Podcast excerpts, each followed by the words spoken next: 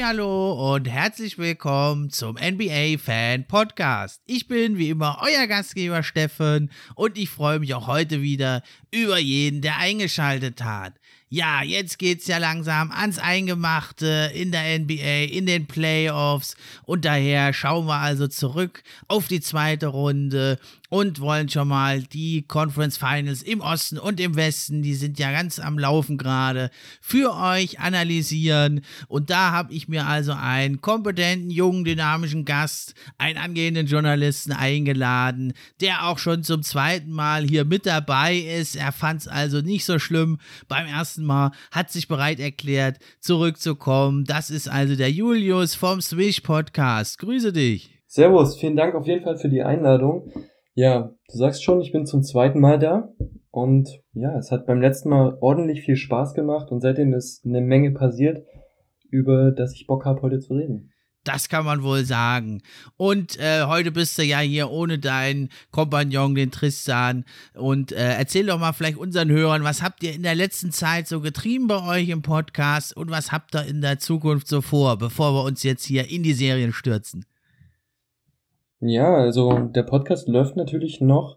Ähm, wir versuchen uns aber jetzt in der Zukunft und das äh, da beugen wir natürlich auch so die Offseason ein bisschen, ja, so vielleicht auf das Social Media Game ein bisschen fokussieren, ähm, versuchen das eine oder andere TikTok-Video zu machen, indem wir ähm, Stories, aktuelle Stories oder auch das, was äh, in den vergangenen Tagen passiert ist, ein bisschen für neue Zuschauer der NBA, neue Basketballfans, auch mit weniger Vorahnung einfach aufzubereiten, da neue Zuhörer oder Zuschauer für unsere Seite und natürlich auch für die Basketballwelt zu gewinnen. Ja, coole Sache. Also schaut da mal rein bei TikTok oder Instagram, da macht er ja auch immer ganz aktuelle Reels über die Action der letzten Tage.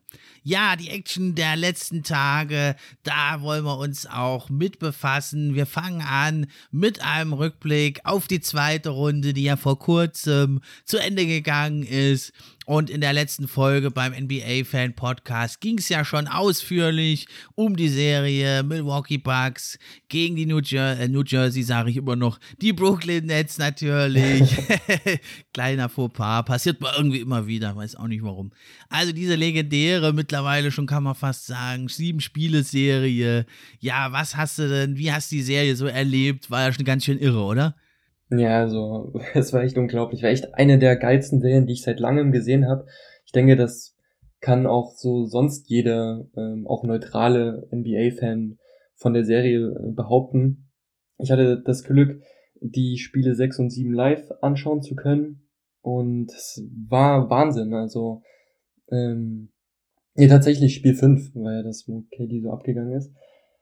Und es hat richtig Spaß gemacht. Also, wie gesagt, ich, ich hätte es mir kaum besser vorstellen können, auch wenn natürlich bei den, auf der Seite von den, wie du sagst, New Jersey Nets, bisschen Star Power gefehlt hat. Ähm, aber ja, gut, also in meinen Augen natürlich, wenn alle fit gewesen wären, dann äh, stünde Brooklyn, äh, die Brooklyn Nets jetzt natürlich in den Conference Finals. Ähm, ja, James Harden hat sich ein bisschen, ein bisschen verletzt. Kate, äh, Kyrie war dann schnell raus.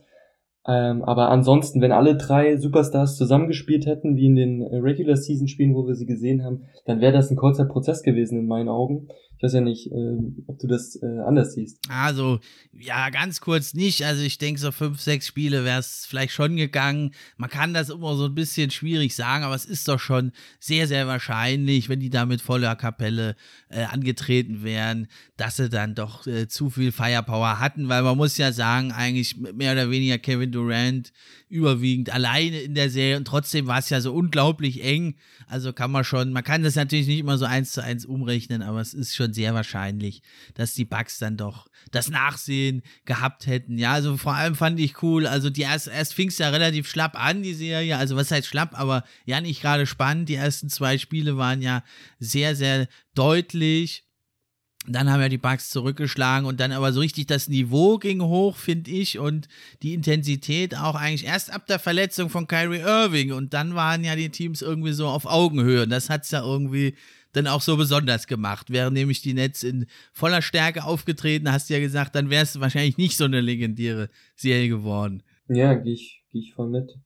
Das hat der Serie, wie du sagst, auf jeden Fall gut getan. Ähm, so äh, blöd wie es klingt, aber dadurch, dass Kyrie dann äh, Anfang des vierten Spiels rausgegangen ist und auch James Harden hat ja, glaube ich, nur ein paar Sekunden im Spiel 1 hm, bekommen, ja. musste direkt dann raus und dann hat er mit einer, ich weiß gar nicht, was er hatte, äh, auf jeden Fall mit einer Verletzung dann die restlichen Spiele spielen und Versuch, ähm, ja, KD ein guter Mitspieler zu sein, was auf jeden Fall gar nicht funktioniert hat. Ich weiß nicht, ob die Nets an der Stelle ohne Harden, ohne den verletzten Harden zumindest besser dran gewesen wären. Ah, das glaube ich jetzt nicht, ne? Das glaube ich jetzt nicht. Also er hat natürlich da nicht liefern können. Er konnte sich ja auch überhaupt nicht, also da lateral vor allem so gut äh, bewegen. Aber also gerade in dem, in dem, in dem fünften Spiel, was ja die Nets dann nochmal gewonnen haben, ähm, da war das ja schon so, dass halt Drew Holiday eben doch der, der beste Guard-Defender, denn ja eben die ganze Zeit bei Harden blieb, sozusagen so als trojanisches Pferd, so ein bisschen der Harden. Der konnte zwar nicht viel machen, aber andererseits kannst du den jetzt auch nicht gerade frei stehen lassen, weil wenn der halt völlig frei steht, dann, dann macht er dir auch mit einem Bein, glaube ich, da einige Würfe rein und Deswegen denke ich, hat es ein bisschen dann schon gebracht. Und zum Hinten raus, zum Ende der Serie, äh, ist er ja einigermaßen noch ein bisschen dann zumindest beweglicher geworden. Und ich finde es aber auch, also Respekt echt an James Harden. Viele, auch ich, hacken da immer auf dem rum, Ego-Player und, und dieser unrühmliche Abgang natürlich da in Houston. Und jetzt muss man aber sagen, er ist da schwer angeschlagen, aufs Feld gekommen, hat über 40 Minuten immer gespielt und hat da wirklich also auch seine Gesundheit fürs Team da riskiert. Deswegen muss ich sagen, er konnte natürlich nicht die Leistung bringen, aber Hut ab vor dem, äh, was er da wirklich an Einsatz gezeigt hat. Das finde ich, hat ihn jetzt nochmal wieder in etwas besseres Licht gerückt als zuletzt. Ja, also das auf jeden Fall. Wie du sagst, er hat sich für sein Team echt aufgeopfert, hat sich nochmal aufstellen lassen, obwohl es für seine persönliche Gesundheit auf jeden Fall nicht die beste Entscheidung hätte sein können. Letztendlich hat er sich jetzt nicht schwerer verletzt. Hat nochmal ein bisschen Playmaking aufs äh, Parkett gebracht. Aber insgesamt bin ich mir ja trotzdem nicht sicher, ob es dem Team Erfolg letztendlich geholfen oder geschadet hat. Wenn man sieht, er hat nicht mal 20% von äh, der Dreilinie getroffen, obwohl das wirklich äh, die Würfe waren, die er hauptsächlich genommen hat nachdem er da angeschlagen aufs Feld gegangen ist. Auch insgesamt nur 30% ähm, Wurfquote. Es ist schwierig insgesamt, wie du sagst, seinem Ansehen hat es wahrscheinlich geholfen, obwohl es natürlich jetzt für den neutralen NBA-Zuschauer schon ein herber Schlag war, so ein Superteam noch zu vollenden. Also das will ich ja, jetzt auch nicht so schnell äh, wieder vergessen. Ne? Also es hätten, hätten auch sehr, sehr langweilige Playoffs, äh, AK äh, Golden State Warriors 2016-17 werden können.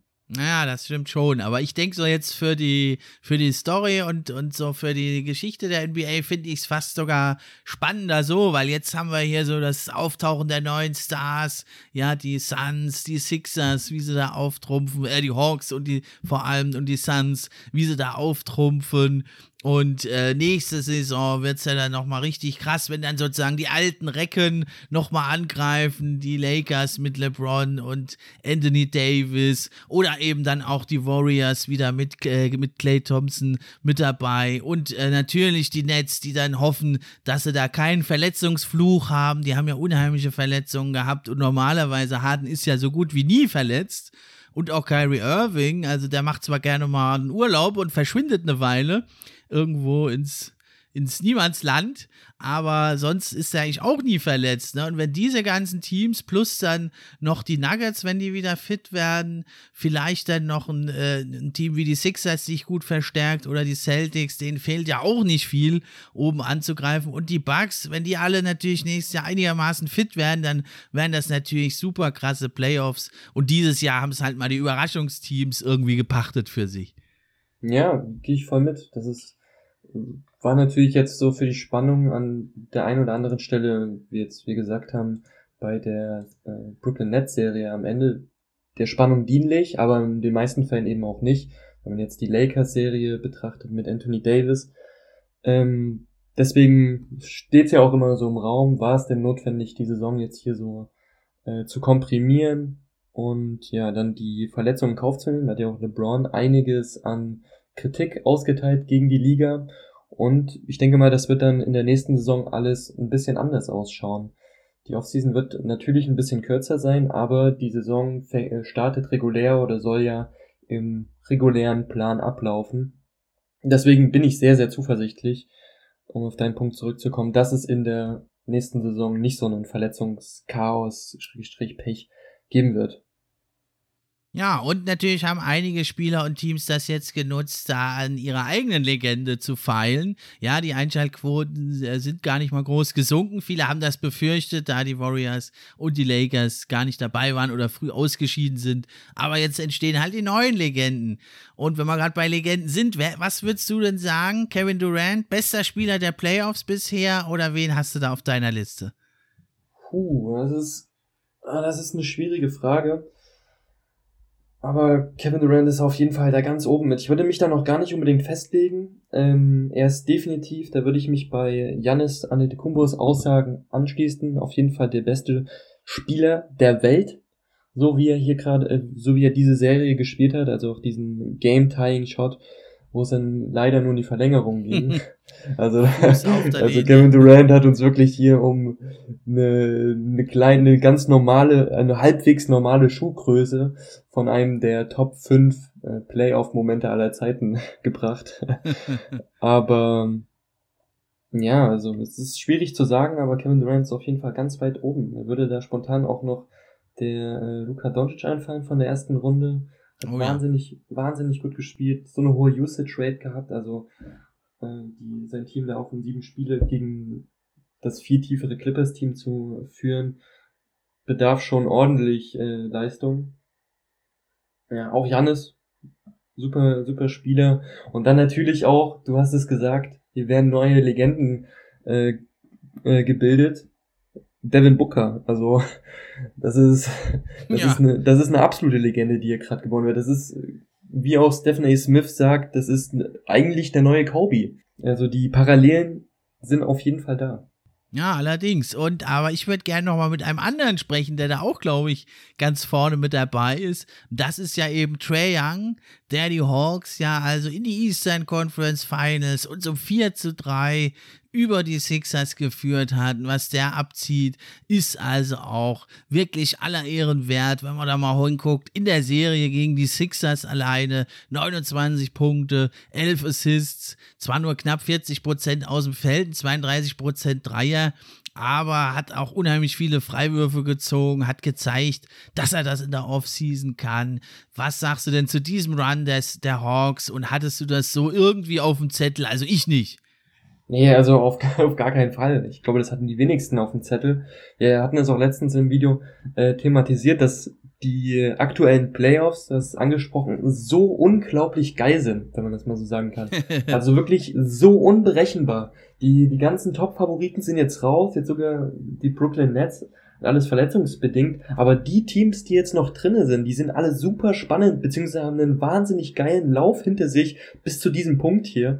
Also wenn wir jetzt auch mal, um einen kurzen Abstecher zu machen, die Clippers nimmt, die es zweimal geschafft haben, von einem 0-2 äh, zurückzukommen.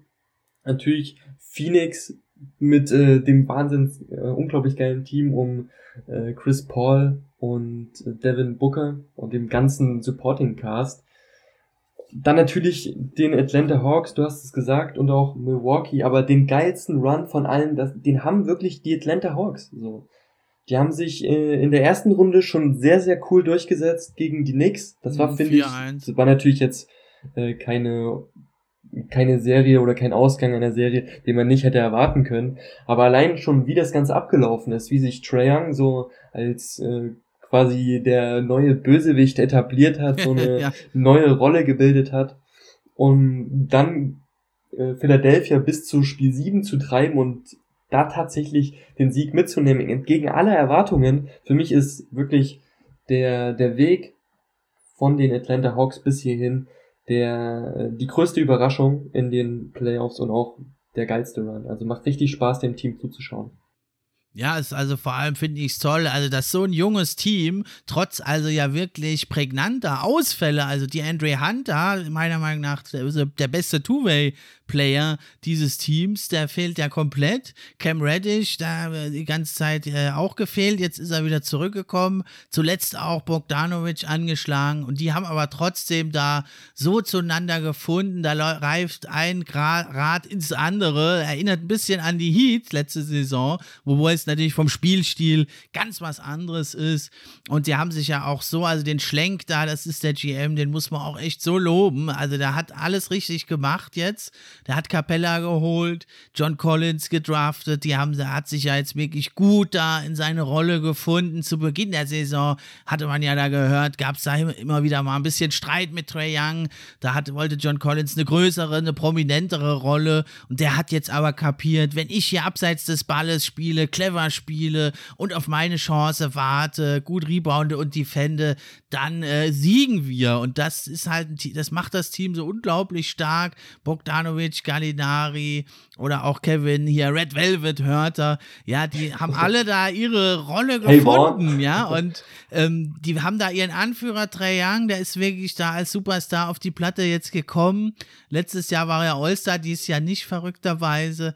Ja, die äh, Hawks auch das erste Team, glaube ich, die ohne All-Star in die Conference Finals kommen, seit langer, langer Zeit, irgendwann in den 90ern mal die Pacers, glaube ich. Und egal, ob die jetzt führen oder hoch zurückliegen, die spielen ihren Stiefel da runter. Das hat ihnen Nate McMillan da eingeimpft.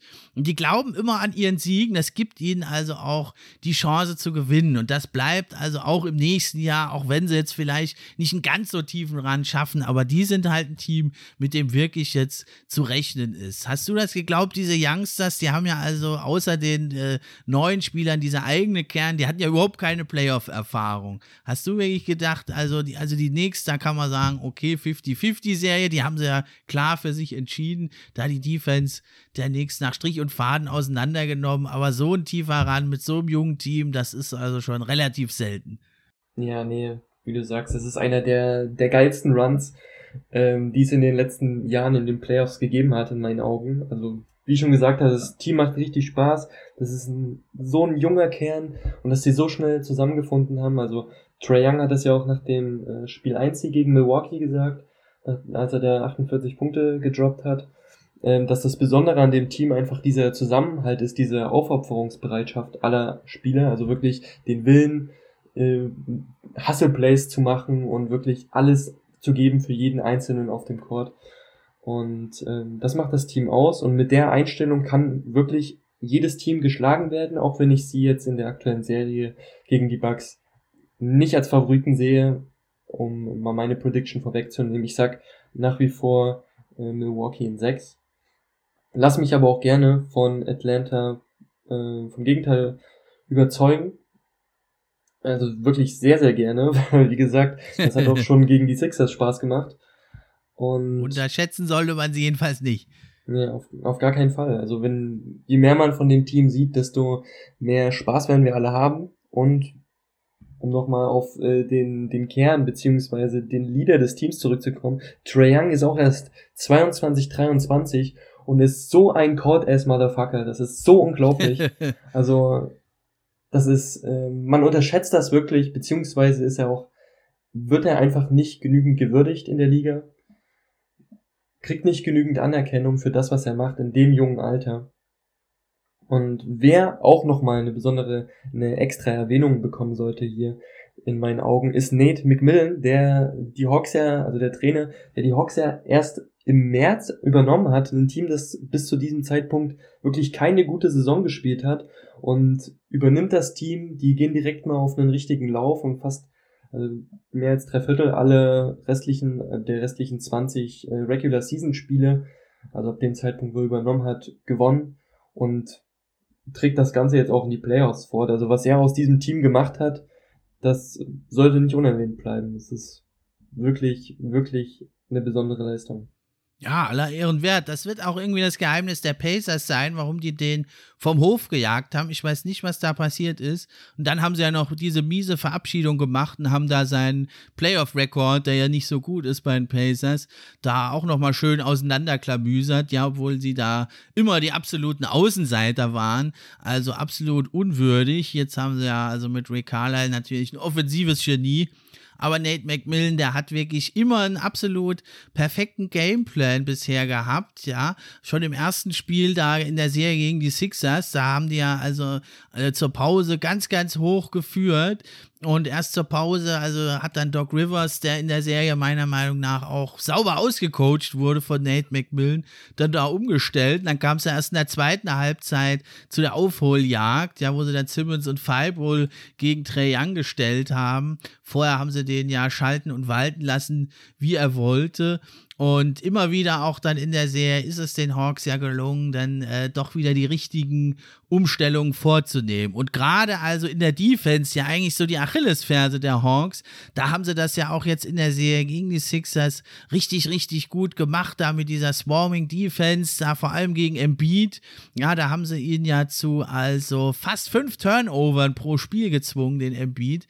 Das gab es ja vorher so nicht. Da haben wirklich die, die Schwachstellen äh, der Sixers das da wirklich offengelegt. Das war doch, finde ich, ganz beeindruckend. Und immer wenn man dachte, jetzt haben die Sixers das da so ein bisschen herausgefunden, ne, sie haben ja dann Spiel 2 und 3 äh, beide relativ deutlich gewonnen mit 118 zu 102 und 127 zu 111, aber dann siehe da in Spiel 4, da haben die, waren die Hawks wieder da und haben die richtigen Anstellungen vorgenommen. Das fand ich also beeindruckend. Was sagst du denn zu Embiids Performance gegen die Hawks?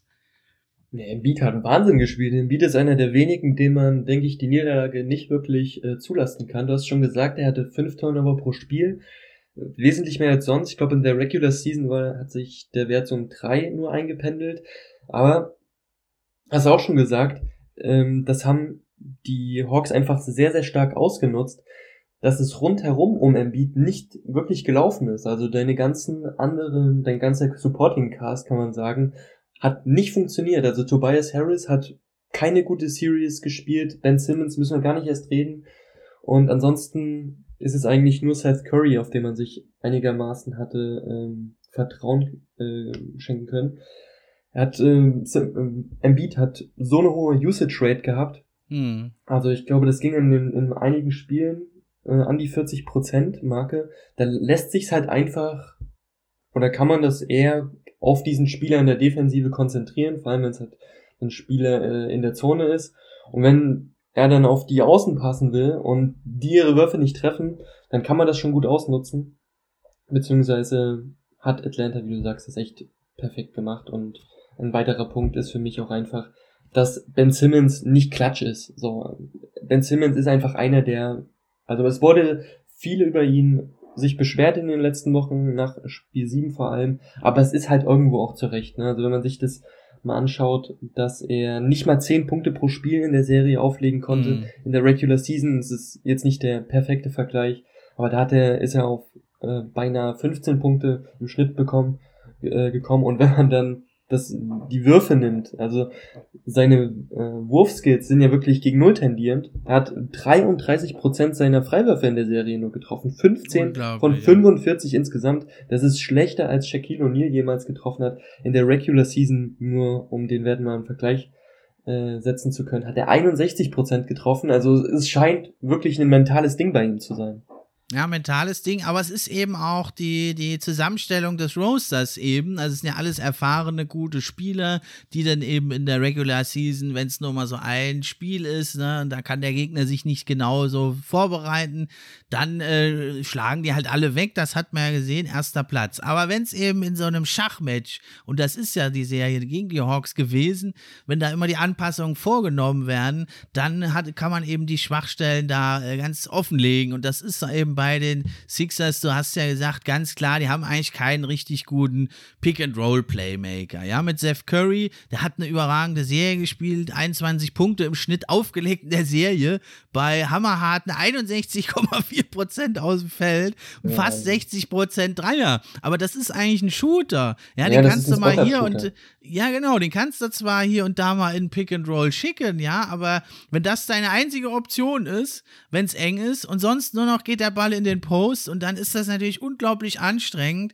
und auch leicht ausrechenbar natürlich für den Gegner, wenn Embiid eigentlich alles alleine kreieren muss und in den Playoffs, da geht es doch verdammt nochmal um eine Sache, Shot Creation. Ja, und wenn du da wirklich, wenn es hart auf hart kommst, hast du nur Embiid und noch mit Abstrichen Curry, hast du eineinhalb Spieler, die ihren eigenen Wurf kreieren können. Das kann nicht funktionieren. Ja, und dann eben da noch eben diese Probleme von Ben Simmons. Ja, ich meine, er hat immerhin 8,6 Assists, 6,3 Rebounds, muss man sagen. Also ist ja, äh, ist immerhin noch was, ja, aber halt verrückt einfach. Er hat 60 Prozent aus dem Feld. Ja, aber äh, eben dieses Freiwurfprobleme, du hast die Szene sicher vor Augen äh, in, dem, in dem letzten Spiel. Er hat eigentlich einen offenen Layup oder Dunking gegen Trey Young steht er da aber er hat da so Angst, äh, dass er gefault wird. Er passt dann auf Thibault und der war total überrascht. Der hat überhaupt nicht mit gerechnet mit dem Pass und er hat dann auch Freiwürfe gezogen. Zwar immerhin hat nur einen von zwei getroffen. Dann hast du statt einem offenen Dunking oder Layup vielleicht noch mit Foul, normalerweise sollte das ein Drei-Punkte-Spiel sein, hast da nur einen Punkt geholt. Und das hat es halt einfach versinnbildlich. Ich will jetzt die Niederlage hier nicht allein an Simmons festmachen, aber eben in der Zusammenstellung dieses Kaders ist es dann eben das Entscheidende. Und wenn du halt, wenn man, wenn du halt keine Post-Moves hast, du hast keinen guten Abschluss am Korb, du hast keinen Freiwurf, du kannst nicht werfen, dann bringt es halt nichts, wenn du eine stark verbesserte Defense hast. Die hat er ja, das muss man ja sagen. Auch in der Serie hat er teils überragende Defense gespielt gegen Trey Young. Aber wenn du dann halt keinen hast, der einen Wurf kreieren kannst. Auch ein Tobias Harris nicht. Der hat ja also auf dem Papier gut gespielt. 19 Punkte, 47 Prozent aus dem Feld, 36 Prozent Dreier. Aber in der Crunch-Time, eben wenn es drauf ankommt, ist das auch keiner, der seinen eigenen Wurf kreiert. Und dann eben noch diese Spacing-Probleme obendrauf. Das war dann einfach zu viel gegen diese entschlossenen Hawks, die da einfach Blut äh, gewittert haben und dann eiskalt zugebissen haben. Ja, und dann will ich auch noch an äh, hinzufügen, dass das gleiche Problem auch von der Bank, äh, auf der Bank geherrscht hat. Also die Sixers hatten auch von der Bank kommt keinen wirklichen Shot Creator. Du hattest da auch mit Furkan Korkmaz einen ähnlichen Spielertyp mhm. wie Seth Curry. Du hattest dann eventuell mit ähm, mit Howard Mixi. jemanden in der Zone. Aber du hast keinen du hast keinen Shot Creator gehabt. Du hast wirklich genau das gleiche Problem und das hat sich auch gezeigt, als die äh, Rotation dann nochmal ein bisschen verkleinert wurde. Aber im Spiel, ich habe die Statistiken rausgesucht, haben, hat die Bank der Atlanta Hawks über die gesamte Serie hinweg die Bank der 76ers mit 9,14 Punkten pro Spiel oi, oi, oi. Ähm, outscored und das ist, das sind wirklich, wenn man sich mal die Spielendstände anschaut, wirklich unglaublich notwendige das Punkte gewesen. Krass, ja. Sehr, sehr spielentscheidend. Allerdings, ja, dann bei den Sixers halt Danny Green verletzte sich, war jetzt nicht ganz so entscheidend, hat nur drei Spiele gemacht aber vor allem George Hill, also der hat das nicht gebracht. Von dem hat man sich das ja erhofft, dass er so 15, 20 Minuten dir so ein bisschen dieses Pick-and-Roll, Playmaking und hier und da mal ein Dreier vielleicht geben kann. Aber also er hat ja kaum Impact gehabt, ein Assist nur in diesen 15 Minuten und war also gerade in der Defense gegen Trae Young eigentlich nicht einzusetzen, wurde relativ schnell vom Feld gespielt. Ja, aber bei Trae Young ist es wirklich, der zeigt seine Klasse. Da ist ein bisschen so hier Pick Your Poison, ja, also entweder äh, droppst du halt, ja, dann kann er da äh, die Dreier machen oder äh, er zieht in die Zone, dann hat er seinen tödlichen Floater oder er legt ab nach draußen. Also es ist schon ganz, ganz schwer und finde ich also unglaublich, dass der in den Playoffs ja also auch gegen eine wirklich elitäre Defense wie die, wie die Sixers derartig das Spiel lenkt wie, wie also kaum ein anderer. Ja, unglaublich tiefes Spiel und Spielverständnis auch äh, dafür, dass er gerade mal im Jahr drei in der NBA ist. ja, war immer so ein bisschen die Hawks kritisiert worden, dass sie also da nicht äh, Luka Doncic geholt haben. Jetzt sieht es natürlich viel, viel besser aus. Also ich meine, dass Trey Young ein sehr guter Spieler ist, das wussten wir schon länger, aber dass er halt in Playoffs derartig performt, jetzt dreht sich schon wieder um. Ne? Manche sagen jetzt schon, er ist viel besser als Luka Doncic. Da würde ich jetzt auch nicht so weit gehen. Da hat er halt einfach nicht den Supporting Cast gehabt, der Luka Doncic, äh, wie, wie Trey Young das eben hat. Ja, nee, würde ich, würde ich auch absolut nicht sagen. Aber es ist auch noch relativ früh, das abschließend zu beurteilen.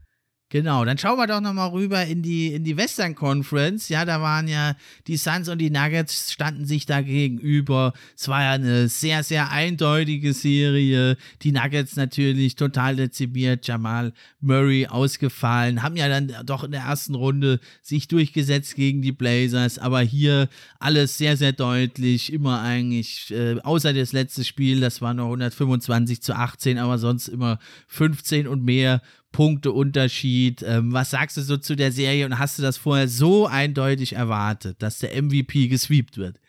Ja, nee, absolut nicht. Also, dass die Suns der klare Favorit waren, das hat sich natürlich abgezeichnet. Die haben, das hat man in den Spielen gesehen, gestrotzt vor Selbstbewusstsein nach dem Sieg gegen äh, LeBron und äh, seine Lakers. Und auch die Nuggets sahen wirklich sehr, sehr schwach aus, überraschend schlecht aus. Alles, was nicht Jokic heißt. Und ähm, da kann ich sogar auch MPJ mit reinnehmen. Also Michael Porter Jr., der äh, zuvor gegen die Trailblazers eine richtig tolle äh, Serie gespielt hat. Ich kann das jetzt mal im Vergleich. Damals äh, hat er in den sechs Spielen 53,8 Prozent äh, seiner Würfe getroffen. 41,5 Prozent seiner Dreier. Also insgesamt waren das, äh, kam er auf 18,8 pro Spiel. Also wirklich die Nummer zwei im Scoring äh, hinter Jokic einen richtig wertvollen äh, Beitrag geleistet. Gegen Phoenix sah das dann schon wieder komplett anders aus. Da kam er dann nur noch auf 38% Field Goal, nur noch 15 Punkte pro Spiel bei deutlich höherem Volumen. Und das war für mich ein wesentlicher Faktor. Auch mit Jamal Murray hätte, ähm, hätte Denver natürlich keinen Stich gesehen. Allerdings wäre es sicherlich knapper gewesen. Wer mich auch über die gesamte Serie und ich könnte auch sagen über die gesamten Playoffs hinweg sehr enttäuscht hat, ist äh, Aaron Gordon. Ja.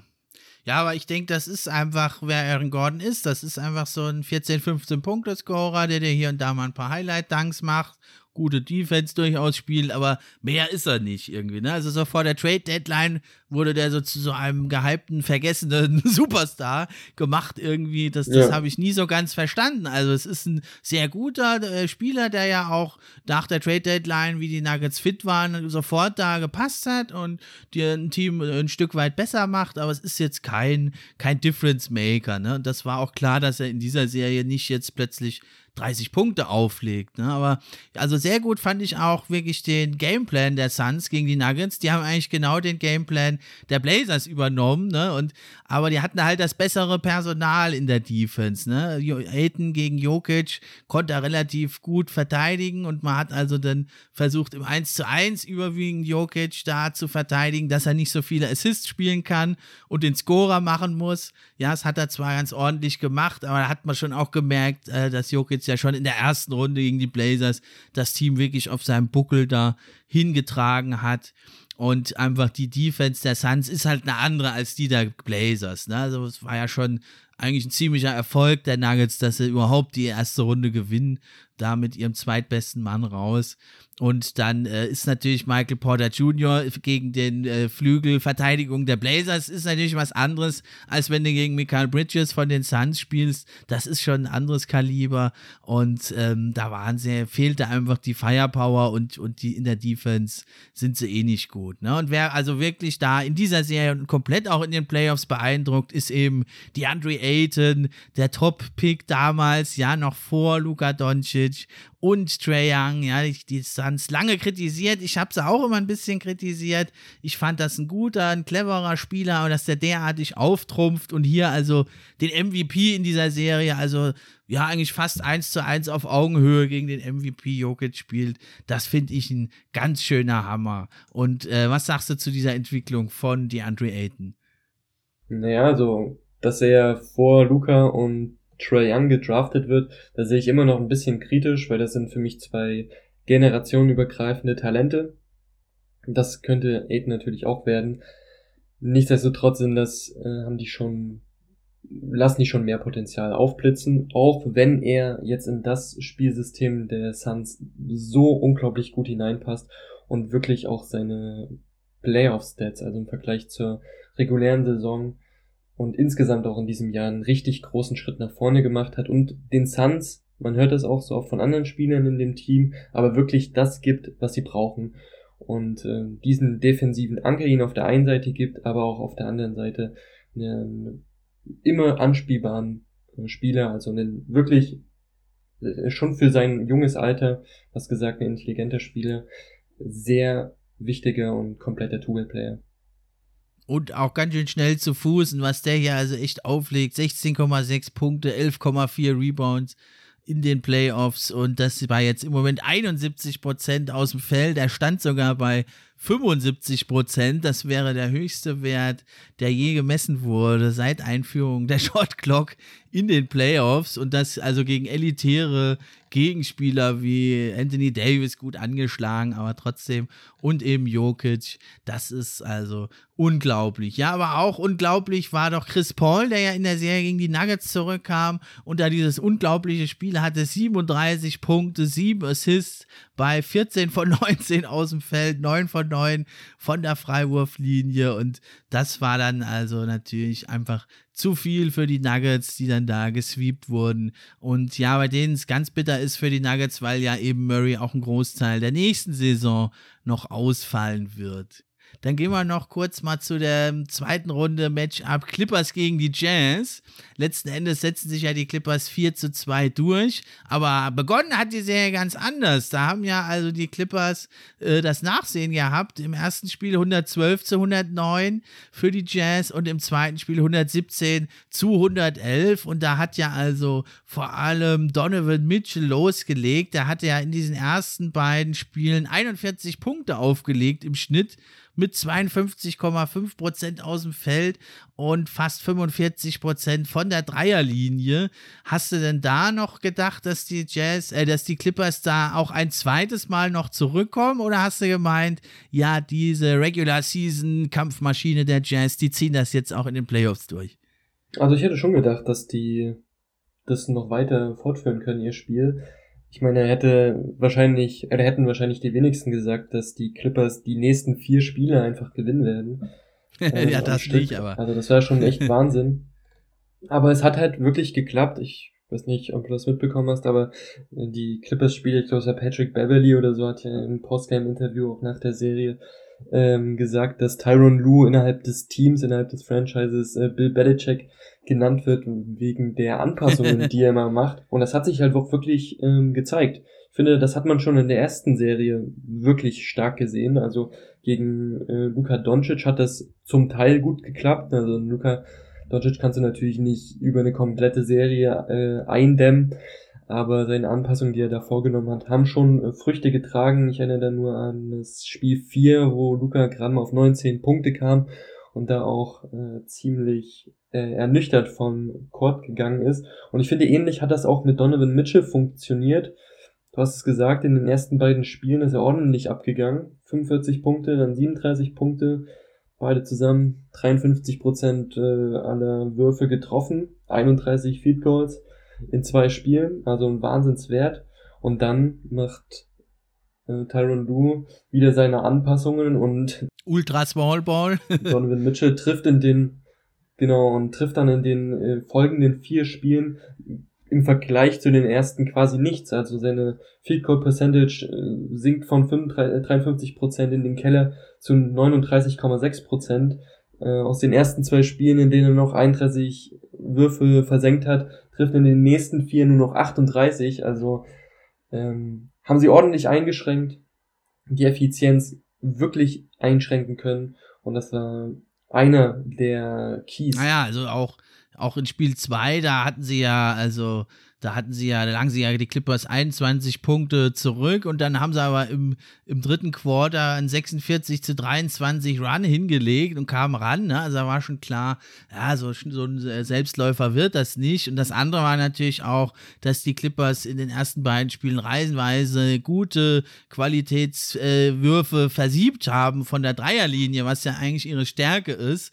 Da haben sie ja in der Regular Season fast 42 Prozent geworfen und da in Spiel 2 zum Beispiel nur 11 von 30. Na war klar, ähm, das äh, wird jetzt nicht ewig so weitergehen und natürlich Donovan Mitchell kann nicht über die ganze Serie 41 Punkte äh, liefern, das ist klar. Und dann ist ja natürlich hinten raus, ist ja dann eben auch noch der zweite Playmaker, der, der äh, Jazz ist ja dann rausgegangen und dann äh, fehlte natürlich da das Playmaking. Ja, und äh, du hast jetzt gesagt, natürlich, Tai Lu hat immer sehr gute Anpassungen vorgenommen. Da bin ich ganz bei dir. Aber meinst du, es wäre nicht vielleicht sinnvoll gewesen, auch schon in den ersten beiden Spielen mal mit dem Small Ball Line-Up zu operieren? Weil das ja auch schon gegen die Mavericks sehr erfolgreich war. Ja, auf jeden Fall. Aber auf der anderen Seite hast du bei den Mavericks nicht so viele Spieler, die das mhm. bestrafen mhm. können. Also in den ersten zwei Spielen auf jeden Fall. Aber das äh, Teamball, den Teamball, den die Utah Jazz spielen, hätte wesentlich schmerzhafter werden können. Außerdem ist, steht da natürlich auch immer so ein, ein Franzose im Raum, der da vielleicht was dagegen hätte haben können mit Rudy Gobert, aber nicht die offensive Macht, die er hätte sein können eventuell. Für mich war aber noch ein anderer Punkt ein ganz entscheidender Faktor in der Serie, nämlich dass der Clippers-Kader hm. wesentlich tiefer war. Also du hast es auf der einen Seite schon angesprochen, mit Mike Conley ist einer der oder wahrscheinlich der beste Ballhändler im Team sehr früh weggefallen, beziehungsweise hat er ja nur das letzte Spiel, äh, das sechste Spiel mitgemacht und da ist er, ich glaube, hm. eins von acht Kein gegangen. Faktor mehr gewesen. Also quasi keine, keine Effizienz am Start gewesen. Und wenn man sich dann mal die anderen Spieler außerhalb der Starting anschaut, also mal äh, Mitchell, Bogdanovic und ähm, ja klar, Gobert außer Acht lässt. Wen hat man da noch großartig? Also du hattest Derek Favors, der insgesamt 69 Minuten bekommen hat, ähm, hat nur hat nur acht Würfe genommen. Dann George Niang hat fast zehn Minuten pro Spiel bekommen, hat insgesamt also in sechs Spielen in 60 Minuten nur zwei Field Goals genommen. Und wenn du es dann mit den Clippers vergleichst, wo du einen DeMarcus Cousins hast, der zumindest offensiv über sich hinausgewachsen ist, sechs Punkte im, Spiel, im Schnitt gemacht hat in nur sieben Minuten, Luke Kennard, der zumindest das ähm, geliefert hat, was die Clippers im weitesten Sinne von ihm erwartet haben. Nicolas Batum, der eine Wahnsinnsserie in meinen Augen gespielt hat, sowohl, sowohl offensiv geliefert als auch ja. defensiv. Ein sehr, sehr wichtiger Faktor war, also auch zehn Punkte offensiv äh, dazu gesteuert und dann natürlich noch ein Name, den ich nicht unerwähnt lassen möchte, Terrence ja. Mann, der 10 Punkte pro Spiel gemacht hat, inklusive natürlich seiner Wahnsinns ähm, 39 Punkte nach. Die Explosion, da war der Man wirklich an dem Abend, ja. Ja, also, ne, man hat ja dann eben doch gesagt, äh, auf Deutsch scheiß drauf, jetzt gehen wir doch auf Small Ball Line-Up. Das hat sich ja dann vor allem als, als erfolgreich erwiesen, unter anderem schon, aber auch, weil halt zum einen Mitchell ja auch am, am, am Knöchel verletzt war dann und natürlich nicht mehr so ganz diese Lücken reißen konnte und da schön ablegen konnte auf die Shooter Ingles und Bogdanovic und Royce O'Neill wie sie alle heißen eben. Und das andere war, dass eben, wie man es eigentlich schon erwarten konnte, eben Rudy Gobert das nicht so bestrafen konnte, diesen Small Ball, wie schon zuvor auch, also Christoph Porzingis und Boban Marjanovic das eigentlich kaum bestrafen konnten. Jetzt natürlich gegen die Suns sieht das ein bisschen anders aus. Aiton kann das ein bisschen besser bestrafen, da kommen wir später noch dazu. Aber vor allem waren es dann echt die, die Roleplayer auch der Clippers, die dann ja also ab fünf äh, auch keinen Kawhi Leonard mehr hatten. Ne? Und dann hatte man gedacht, na, vielleicht geht es jetzt doch nochmal in Richtung, Richtung Jazz wieder zurück. Aber dann war es ja ein Reggie Jackson, der ja also wirklich die, die Playoffs seines Lebens spielt, würde ich sagen. Der hätte vielleicht früher schon diese Brille mal tragen sollen. Die scheint ihm ja irgendwie unheimlich viel zu bringen. Also der ist, der legt ja Playoffs auf.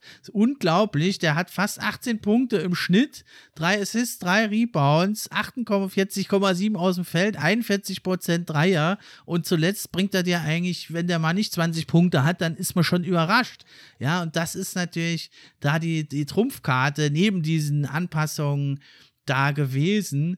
Und vor allem natürlich dann muss man auch sagen, bei den Clippers dann, nachdem Kawhi Leonard, der hat ja megamäßig auch aufgetrumpft, dann aber hat sich Paul George gesagt, jetzt lasse ich mich mal nicht lumpen und hat ja in Spiel 5 dann mal eben 37 Punkte und 16 Rebounds aufgelegt und ja, hat da seine Kritiker, auch mich, äh, gestraft und sozusagen seinen Kritikern und mir das Maul erstmal gestopft. Was sagst du denn zum äh, Paul George in dieser Serie gegen die Jazz? Also in der Serie gegen die Jazz, vor allem auch ab dem Punkt, wie du sagst, ab dem Kawhi Leonard nicht mehr mitspielen konnte, wirklich Respekt vor der Leistung, dass er es geschafft hat, beziehungsweise auch wirklich bewusst mehr Verantwortung übernommen hat. Ich glaube, gab es auch diese, diesen legendären Spruch, ähm, den Coach Tyron Lue dann im Nachhinein äh, verraten hat. Hat, ich glaube, das war das äh, Spiel 5, als es dann 2-2 war und Kawhi den erst, das erste Mal nicht mehr dabei war, hat Paul George ist auf Tyron Lue im Vorfeld des Spiels zugegangen und meinte zu ihm, Ty, I got us. Und tatsächlich legt er dann das Wahnsinnsspiel auf zum, zum Sieg, zum unglaublich wichtigen Sieg auch für das Momentum. Also wenn du schon drei Spiele hintereinander gewinnst, das ist wirklich auch äh, auf der mentalen Ebene ein wahnsinniger Faktor. Und hat damit auf jeden Fall zum großen Teil, also den Haupt, zum großen Teil auf jeden Fall die Serie zugunsten der Clippers entschieden. Allerdings rede ich dann nicht von der aktuellen Serie gegen die Phoenix Suns, wo in meinen Augen Pandemic P wieder zurück ist. Ja, ganz so nicht. Ne? Aber also jetzt sind wir noch bei der Jazz-Serie und da muss man sagen, hat er wirklich abgeliefert und also man muss ja eigentlich sagen, also es ist ja von seinen Fähigkeiten, seiner Größe, seiner Athletik ein Spieler, von dem man eigentlich eher ein 37 Punkte Spiel erwartet als so diese Stinkbomben, die er gelegt hat. Ne? Also man witzelt da natürlich immer rum, aber eigentlich von dem, was er drauf hat, da sollte eigentlich eher öfter mal die 37 oder ähnliche Punktzahlen stehen. Ja, und vor allem, also ab Spiel 4 spätestens hatte man doch das Gefühl, die Clippers haben das jetzt herausgefunden, wie sie die Jazz verteidigen. Also da war dann zum Beispiel in Spiel 5, da haben die Jazz äh, in der zweiten Hälfte drei von 24 Dreiern getroffen, also das sind nur 12 Prozent. Ja, und sonst haben sie ja 45 Prozent getroffen. Und da äh, finde ich das äh, nicht, nicht, nicht erst da, aber spätestens da kam mir diese Parallele zu den Rockets äh, von vor ein paar Jahren auf. Äh, ja, so ein Team, was halt eben einfach so extrem von den Dreiern ab, ab, ab abhängt. Ne, da ist es dann halt echt schwer, äh, wenn du sonst relativ wenig Offense hast und der Dreier fällt nicht. Was willst du dann noch machen? Ja, stimmt. Das war dieses, no, äh, dieses Spiel 6 Rockets gegen Warriors, ne, genau, ne, ja. meinst, wo die Rockets dann 0 von 27 gegangen Unglaublich. Sie hätten es trotzdem total gewinnen können ganz, ganz bitter. Ne? Dann Spiel 6, das Terrence. Mann-Spiel. Und da also waren die Clippers ja nicht mehr zu stoppen. 131 zu 19. Und Terrence Mann vor allem mit diesen unglaublichen 39 Punkten, 15 von 21 aus dem Feld, 7 von 10 Dreiern. Also der hat ja schon auch in der Serie gegen die Mavs in Spiel 7 ziemlich aufgetrumpft. Ne? Du hast gesagt, ein giftiger, aggressiver Typ. Und äh, das ist für mich also auch eine der Entdeckungen in diesen Playoffs, weil der hatte ja vorher, glaube ich, auch so gut wie keine Playoffs-Erfahrung. Also nicht nur die Superstars, auch andere hier trumpfen hier phasenweise mal auf als Superstars. Ja, das stimmt, aber tatsächlich war das jetzt das eine Spiel. Seitdem liefert er auch halbwegs konstant immer so um die, um die zehn Punkte, auch mit guter Effizienz durchaus. Allerdings erinnert mich das, da will ich nicht den Mund zu weit aufmachen, was jetzt den Impact angeht von Terrence Mann in diesen Playoffs. Sonst erinnert mich das ein bisschen an den Tyler Hero, den Bubble Tyler Hero vom letzten Jahr. Ja, aber ist ja schon mal auch kein, nicht so, nicht so äh, dramatisch, wenn man mit dem verglichen wird. Ne? War ja ein guter Run, ob er dann wieder so abschmiert, natürlich, ist die andere Sache. Aber also wenn halt so ein junger Mann äh, zeigt, ich kann 39 Punkte auflegen in Playoffs, dann, dann hat das schon was zu eisen, finde ich. Auch wenn er jetzt ja, nicht, keiner von uns geht jetzt davon aus, dass der jetzt immer 25, 30 Punkte auflegt nächste Saison. Das nicht, aber das ist doch schon gut zu wissen, wozu der Mann in der Lage ist. Okay, dann äh, gehen wir doch mal noch mal rüber jetzt, dann äh, zu den Conference Finals. Gehen wir wieder, wieder in den Osten rüber. Und da spielen ja die Bucks und die Hawks. Im Moment steht es ja also 1 zu 1. Die Hawks haben das erste Spiel in Milwaukee sich geangelt und Trey Young, du hast es schon kurz gesagt, ist da explodiert für 48 Punkte. Ja, was sagst du zu diesem ersten Spiel? Also, ich wusste nicht, was ich sagen soll. Ich habe das Spiel nicht geschaut, konnte es leider nicht ah, sehen. Okay. Aber am nächsten Tag, als ich dann den äh, Boxscore gecheckt habe und gesehen habe, dass Trae Young wirklich für 48 Punkte und 11 Rebounds abgegangen ist und äh, das auch bei einer wirklich sehr akzeptablen Effizienz, weil er so, glaube ich, bei über 50 Prozent aus dem Feld. Also wusste ich echt nicht, was ich denken soll. Im Nachhinein kam ja dann auch so die ganzen Statistiken, wie das nun mal so ist, ne, Bleacher Report und so. Mhm sich anschaut, äh, tatsächlich ist es auch ein, oder hat Trae Young damit in seinem ersten äh, Conference Final äh, Spiel, by the way, auch ein höheres Career High in den Playoffs erreicht, als beispielsweise einen Steph Curry oder auch einen Shaq Diesel O'Neal jemals in ihrer Karriere äh, vollzogen oder verstreckt haben.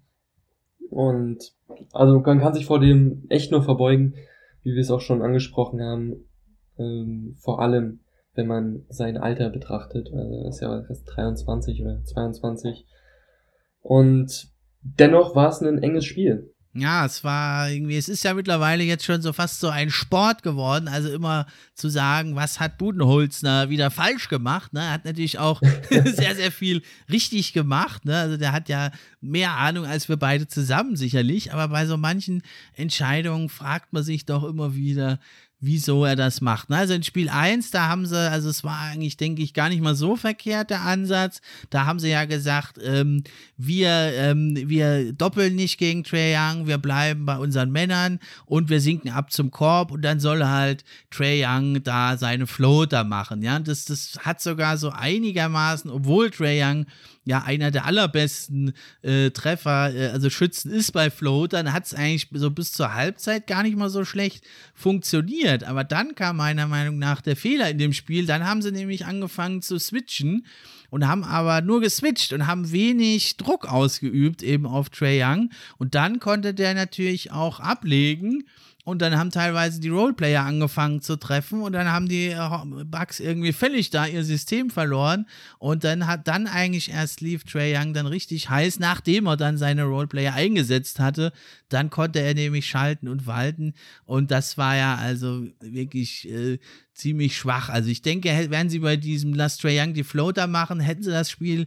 eventuell sogar gewinnen können. Aber in Spiel 2 haben sie ja die richtigen Anpassungen vorgenommen, die Bugs. Wie hast du das Spiel 2 da erlebt? Ja, also für mich war wirklich der Schlüsselfaktor des zweiten Spiels True Holiday, der sowohl in der Defensive als auch in der Offensive einen Wahnsinnsjob gemacht hat. Mhm. Also auf der einen Seite Trey Young zu 15 Punkten gehalten. Ich, also ein sehr ineffizientes Spiel auch. Ich glaube 6 von 16 äh, Würfen aus dem Feld, nur eine von acht getroffenen Dreiern. Und auf der anderen Seite im offensiven Spiel 22 Punkte für True Holiday, 9 von 14 Field Goals. Und ach so, eine Statistik habe ich noch vergessen, 9 Turnover genau. hatte Trey Young. Nur drei Assists. Genau, das war also dann ein echt perfekter Gameplan.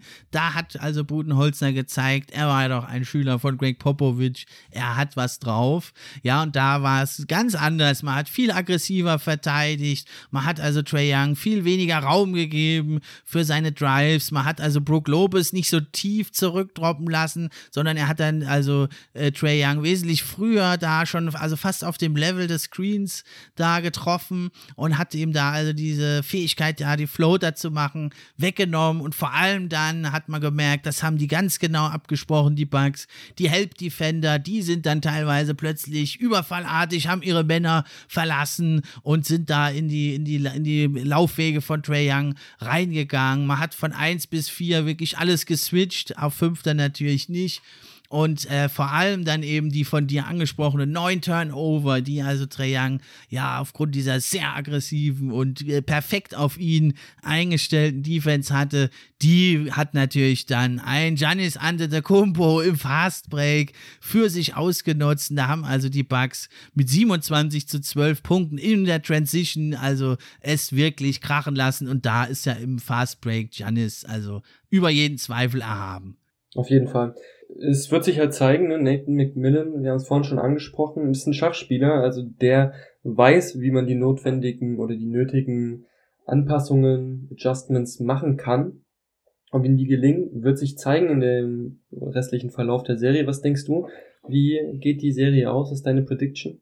Ja, ist schwierig, aber also vor allem, ja, also vieles spricht natürlich für die Bugs. Ne? Also ich habe eigentlich gesagt, ich will jetzt nichts mehr gegen die Hawks setzen, weil ich hatte ja schon in der ersten Runde die Knicks eigentlich knapp vorne gesehen. Mit, mit, mit 4-3 ja. hatte ich getippt auf die Knicks. Hab doch gedacht, dass, dass die Defense der Hawks da anfälliger ist. Weil das muss man wirklich auch sagen. Ich und auch viele andere haben gedacht, eigentlich Trey Young wird eine super Liability sein in der Defense weil er halt so klein ist und ein schwacher Defender. Aber bisher auch wieder meisterhaft ist es Nathan McMillan gelungen, den zu verstecken in der Defense. Ja, jetzt hat er ihn gegen PJ Tucker, stellt er ihn und irgendwie findet er halt immer einen, gegen den er halt Trey Young noch stellen kann. Und auf der anderen Seite ist es den anderen Teams nicht so gelungen, äh, den so anzugreifen, den Trey Young in der Defense.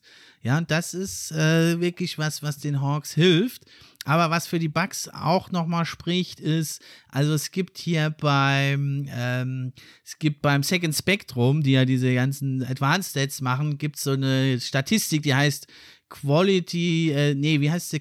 Ähm, QSQ ist das. Das ist also die quantitativ, die qualitative äh, Bewertung der Würfe, ja, gute Würfe. Und da haben die Bugs also wirklich in beiden Spielen viel, viel bessere Werte und haben sogar im, im ersten Spiel den besten je gemessenen Wert gehabt, obwohl sie verloren haben. Ja, und das ist natürlich was, ähm, was sich über lange oder kurz durchsetzen müsste, ja, weil sie auch in der in the Paint 62 zu 30 das bisher in den ersten beiden Spielen zu ihren Gunsten entschieden haben. Und äh, du hast ja gefragt, welche Anpassungen können die Hawks jetzt noch vornehmen? Das ist natürlich ganz, ganz schwierig. Aber man muss wirklich sagen, das Einzige, was du noch machen kannst, wenn Trey Young derartig krass äh, unter Druck da gesetzt wird, ist das eben die anderen, der Supporting Card, dass der halt mal ein bisschen auftrumpfen muss. Und da ist natürlich die Sache, wen haben die denn noch als Ballhändler? Die Hawks eigentlich nur Bogdan Bogdanovic und Kevin Hörter. Bogdanovic äh, Lou Williams eventuell. Lou Williams, das der ist aber halt natürlich wieder defensiv äh, eine große Liability. Und dann zusammen mit Trey Young, ja, die Sixers konnten es jetzt nicht ausnutzen, aber die Bucks, glaube ich, die könnten das besser ausnutzen. Ja, dann kannst du natürlich versuchen, mehr aggressiv zum Korb eben zu cutten und ähm, eben wirklich, wenn halt äh, Trey Young gedoppelt wird, dann muss ja irgendwo einer frei sein. Und die gilt es halt zu finden. Und das ist die Möglichkeit, zum einen zu sagen, wir lassen mal Kevin Hörter und Bogdanovic Bogdanovic ein bisschen kreieren am Ball und setzen Trae Young mal entweder abseits des Balles ein oder gönnen ihm doch mal ein Päuschen. Ja, das ist die eine Sache. Oder eben vermehrt mit Katz zum Korb dann eben dieses Doppeln zu bestrafen. Ja, ich denke, was er auch noch lernen muss, das sind einfach äh, Screens zu stellen abseits des genau. Balles. Ich meine, man vergleicht ihn ja immer im Spielertypen mit Stephen Curry und was ihm im Vergleich zu ihm auf jeden Fall noch stark fehlt, ist so dieses diese Screens äh, zu lesen und äh, Mitspieler frei zu machen, weil er hat natürlich diese Shooting Gravity, dass die Spieler, die Gegenspieler, Verteidiger immer auf ihn fokussiert sind, ihn keinen Moment aus den Augen lassen können. Und wenn er frei steht, dann kommen eben auch mal zwei Spieler. Und das sollte er äh, besser zu nutzen wissen wahrscheinlich. Und ähm, ja, wahrscheinlich eine Sache, die Nate McMillan ausnutzen könnte, wenn er es clever macht. Genau, also auch wieder doch vielleicht dann auch also in die Midrange zu cutten und dann vielleicht doch wieder mit den Floatern äh, mehr zu operieren, weil der Dreier fällt ja jetzt auch nicht mehr so gut bei Young. Und bei den Floatern, ich habe es jetzt gerade nochmal nachgeguckt, der hat also wirklich äh, 332, nee, 332 Punkte gemacht Ähm, das sind also 106 mehr als, als der nächstbeste Spieler in der Regular Season. Also unheimlich viel mehr. Ja, also der Supporting Cast, der muss einfach auftrumpfen, wenn die Hawks noch was reißen wollen. Also vor allem Kevin Hurter, Red Velvet, also cooler Spitzname, finde ich. Der hat ja 17 und 27 Punkte gemacht in den letzten beiden Spielen und jetzt in Spiel 1 und 2 nur 13 und 8 Punkte. Ne? Und da brauchst du einfach mehr und eben auch Danilo Gallinari oder John Collins, die müssen, müssen da jetzt mehr liefern, wenn Trey Young halt da mit so einem derartig auf ihn abgestimmten Gameplan verteidigt wird. Ja, auf jeden Fall. Also ich hatte ja vorhin schon gesagt, das hat die Hawks auch in der Serie gegen die 76ers stark ausgezeichnet, dass die Bank die entscheidenden Punkte gemacht hat oder sich sehr entscheidend auch noch von der gegnerischen Bank äh, absetzen konnte. Und es wird ein interessanter Faktor sein, ob Kayvon Hörter auch wieder seine Game 7 Performance auflegen kann oder ein bisschen daran anknüpfen kann in den nächsten Spielen. Aber hast dich jetzt ein bisschen rausgeredet tatsächlich. Was, was ist jetzt deine Prediction? ja, okay, also ich setze schon auf die Bugs, ja. Also ich denke, die Hawks werden jetzt vielleicht das Spiel 3 sich noch schnappen da, daheim äh, nochmal nach vorne geputscht. Und aber über kurz oder lang, also müssen das die Bugs doch schaffen. Ich sag mal jetzt Bugs in 6. Aber wahrscheinlich kommt es wieder ganz anders. Weil also bei den Hawks habe ich jetzt echt immer daneben gelegen. Ja, auf jeden Fall. Also das würde ich jetzt auch sagen. Ich hätte auch gesagt, in 6, hat ja zu Beginn schon mal erwähnt. Allerdings, wie gesagt, ich bin sehr, sehr gerne offen für eine andere, für einen anderen Ausgang der Serie.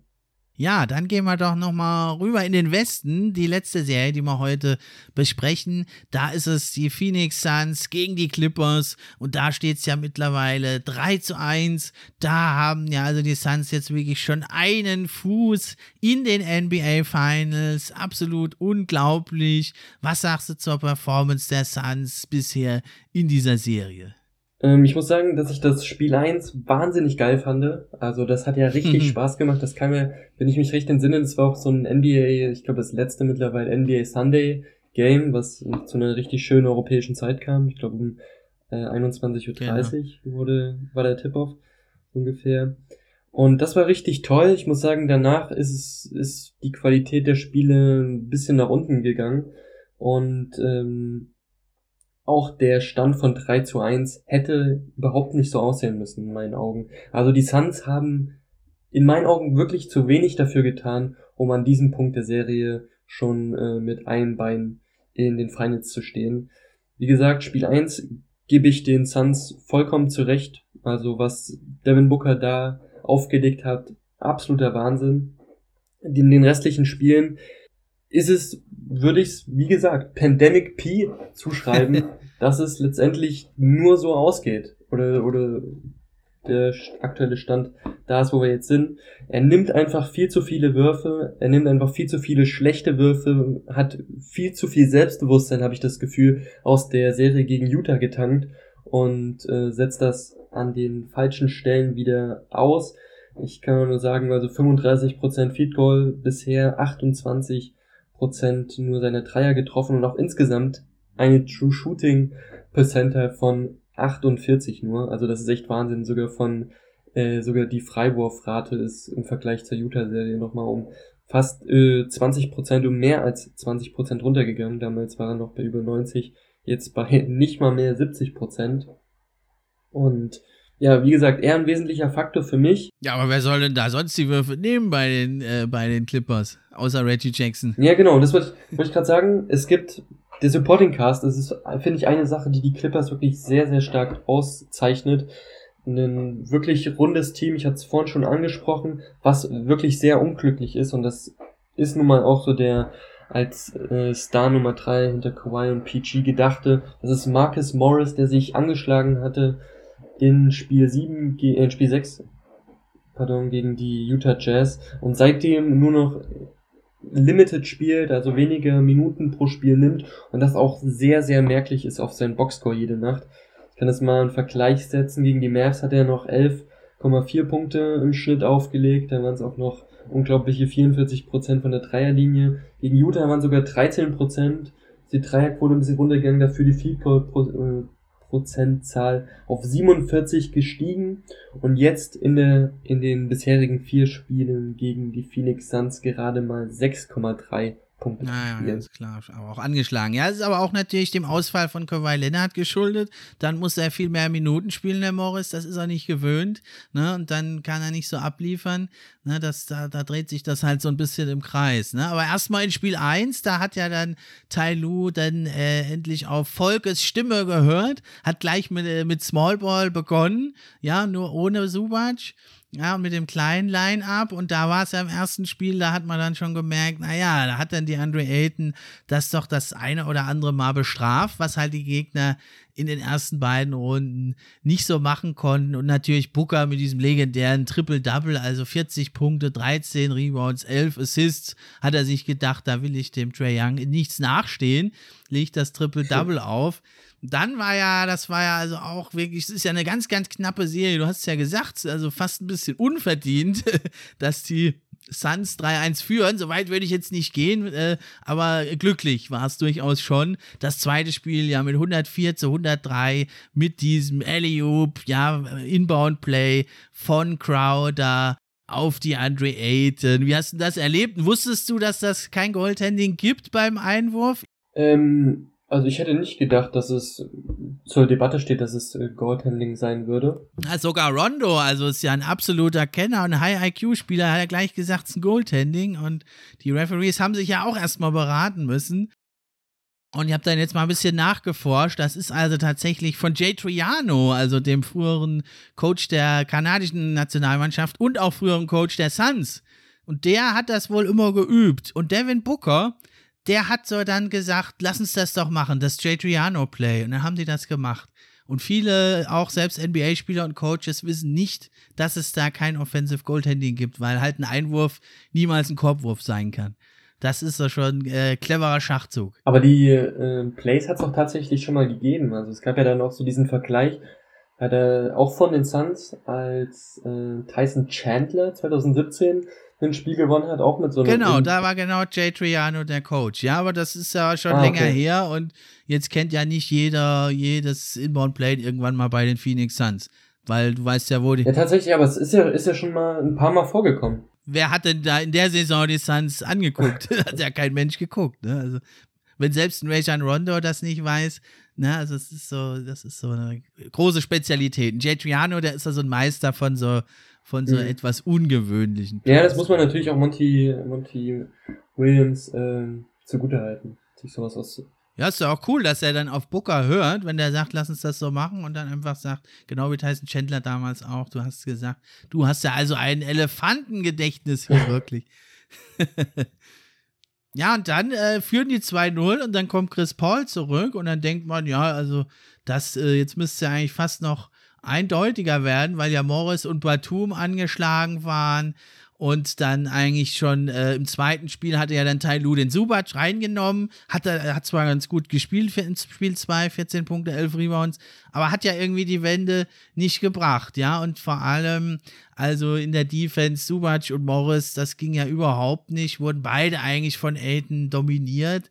Und dann aber in Spiel 3, da ist es den Clippers ja doch nochmal gelungen, das Spiel relativ deutlich sogar zu gewinnen. Sie sind beide im größeren Line-up geblieben, aber haben dann wie in Spiel 2 schon Patrick Beverly reingenommen. Was sagst du so zu seiner Kopfnuss und zu seiner Defense äh, gegen Booker? Naja, ich muss schon sagen, Patrick Beverly trägt schon einen sehr großen Anteil daran, dass die Clippers nicht nur in meinen Augen, sondern ich denke, das ist NBA weltübergreifend als eines der unbeliebtesten Teams äh, gelten. So. ja. Also ich meine, ich liebe die Intensität, mit der Patrick Beverly spielt. Ich muss auch sagen, mir gefällt das, dass er äh, wirklich so diesen unbedingten Willen auf dem Court zeigt und kein Spieler ist, der nachgilt, sondern er geht echt bis zum Maximum. Aber in solchen Szenen das, das finde ich, das nervt einfach nur und auch was das jetzt in der, in der Folge für Devin Booker bedeutet hat. Ne? Also hat jetzt die Spiele drei und vier beide mit der Maske bestreiten müssen, hat wirklich nicht viel getroffen. Also in beiden Spielen, die war die Korbwurfprozentzahl weit unter seinem Durchschnitt.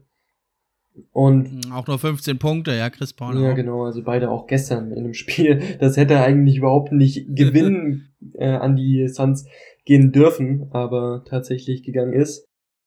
Und ich meine, wenn man selbst solche Spiele aus Sicht der Clippers nicht gewinnen kann, in denen wirklich Chris Paul und Devin Booker, also die zwei besten Spieler des Teams, überhaupt nichts treffen, wenn man nicht mal das gewinnen kann, dann äh, sieht's sehr, sehr schlecht aus für die, für die restliche Serie. Ja, muss man sagen, ne? weil also eigentlich äh, ist ja der Vorteil in der Serie von den Suns eben äh, der starke Backcourt eben und äh, eigentlich der bessere Center. Und da war es eigentlich klar, dann wenn gewinnst du das Spiel über die Flügel, wenn du deine Dreier gut triffst. Ja, oder äh, es, es wird sehr, sehr eng. Ja, und an Subac muss man sagen, viel gescholten, von mir auch, aber der hat also schon in Spiel 3 hat er ja 15 Punkte und 16 Rebounds gemacht und auch in Spiel 4 hat er also sich ganz gut geschlagen. Also an dem hat es jetzt gar nicht mal so unbedingt gelegen. Ja, also da muss man sagen, ja, es ist halt, wenn du halt dann äh, doch mit die das Spiel siehst, eigentlich, ähm, wenn die nicht fast perfekt oder also wenn die nicht super einen guten Tag haben, die Clippers von der Dreierlinie, haben sie eigentlich in diesem Matchup relativ wenig Chancen, weil sie haben kaum, kaum Spieler, die ihren Gegenspieler im Dribbel schlagen können. Äh, und wenn sie dann im 1 zu 1 irgendwie am Korb auftauchen, steht immer noch der Aiden da. Also in der Zone geht ganz, ganz wenig. Von draußen geht auch fast nichts. Ja, und dann wird es natürlich schwierig und dann äh, kommt es natürlich zu so einem defensiven Gewürge, ja, wie das letzte Spiel. Und also das war ja echt ein, ein verrücktes Spiel. Das war ja eigentlich eher ein Abnutzungskampf. Äh, also zur Pause. Ja, zur Pause führten die Suns ja 50 zu 36. Und da hatten ja die Clippers in der gesamten Franchise-Geschichte äh, noch nie weniger Punkte erzielt in der Halbzeit. Ja, sie stehen ja überhaupt das erste Mal in Conference Finals und da aber also wirklich jetzt sind nicht die Conference Finals gemeint mit dieser niedrigsten Punktzahl, sondern alle alle Spiele und sie haben auch also 18 äh, von 22 Dreiern versemmelt, also nur vier getroffen, unglaublich. Ja, also wenn sie das Ruder hier in der Serie noch rumreißen wollen, dann muss Paul George auf jeden Fall an seine Serie gegen die Utah Jazz anknüpfen, mal wieder den Playoff P auspacken und Pandemic P mal wieder wegstrecken. So läuft's nicht so. Er ist der einzige Superstar in dem Team, jetzt mit Kawhi out. Ich habe auch erst kürzlich gelesen, gab's glaube ich gestern erst das Update um Kawhi Leonard. Er könnte theoretisch spielen, würde aber through the pain spielen, also durch den Schmerz und man hat sich jetzt dazu entschieden, ihn spielen zu lassen, falls die Clippers in die Finals kommen, vorher aber nicht. Ah ja, da bist du, hast du uns nochmal ein gutes Update gegeben. Ja, es hätte mich also auch gewundert, wenn er da bei seiner Vorgeschichte, und das ist auch eine gefährliche äh, Verletzung, die er da hat, das, das kann dich also da länger zurückwerfen, wenn du da spielst, ja, und das, das war relativ unwahrscheinlich. Ja, also ich mag ja eigentlich so defensive Battles, ja, aber hier war es jetzt teilweise eher auch das, das, das Unvermögen eigentlich in diesem Spiel 4, ja, da zu treffen. Also die Clippers haben in dem Spiel für dann letzten Endes 5 von 31 Dreiern getroffen, für satte 16,1 Prozent und Booker und Paul auch nur 14 von 44 Field Goals, aber da war es eben dann doch wieder die Trumpfkarte. Aiden hat dann letzten Endes gestochen. 19 Punkte, 22 Rebounds. Ja, hat er also Subac, der tut zwar sein Bestes, 13 Punkte, 14 Rebounds, gut dagegen gehalten, aber hatte da eben klar das, das Nachsehen. Und das war für mich auch so ein bisschen,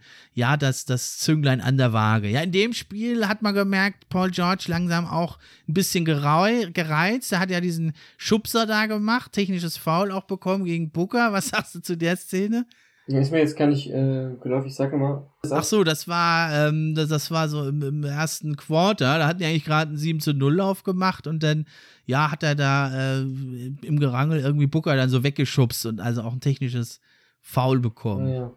ja gut, Booker hat ja in der, sogar in den Playoffs insgesamt eigentlich schon ein paar Mal, eigentlich auch in jeder Serie gezeigt, dass er ordentlich für Beef zu haben ist. Also ich erinnere mich da noch ähm, an die erste Serie gegen die Lakers, an seinen kleinen äh, Beef mit Dennis Schröder, dann in der zweiten mit äh, Nikola Jokic. Also ich weiß nicht, ob du die Bilder noch vor Augen hast, ja. wo Jokic Brüder da auf der Seitenlinie stehen oder in den unteren Reihen der Tribüne und wirklich ready to war waren. also. Ja, also der Booker, der hat aber schon auch da, also da war so ein, so ein Moment, wie also Jokic ihn da so gepackt hat und da hat man so doch einen Moment auch das Entsetzen gesehen in den Augen von Booker. man, man hat die Angst in seinen Augen gesehen. wo, wo seid ihr denn, meine Mitspieler und Coaches und alle, wo seid ihr? Weil, also, wenn der mal zuhaut, glaube ich, der Jokic, dann war's das. Bis ja, ich glaube auch, hat er sich zweimal überlegt, dann noch weiter zu Trash-Talken. Ja, aber muss man sagen, also es sind ja auch so diese Momente, ne, wo ein Anführer halt zeigen muss, hey, ich stehe hier auch, ne, auch wenn es dann mal ein bisschen aggressiv oder ja, mal ein Schubser ist, dann kriegst du mal ein technisches Foul, hat er ja auch Booker 1 bekommen, ne, aber da muss, das sind halt so auch mal so ein Zeichen setzen, ne, und dann immer gleich hinrennen, ne, und Mitspieler hochziehen und so, das, also diese, manchmal kannst du als Macho-Gehabe abtun, aber so ein bisschen zeigt es halt auch so, wir sind hier on fire und wir weichen halt nicht zurück und das bringt schon was auch. Ja klar, es, es soll ja natürlich auch den, den Gegner irgendwo einschüchtern. So. Du willst ihn einfach auch aus seinem, aus seinem Konzept bringen, aus seinem Rhythmus bringen fürs Spiel.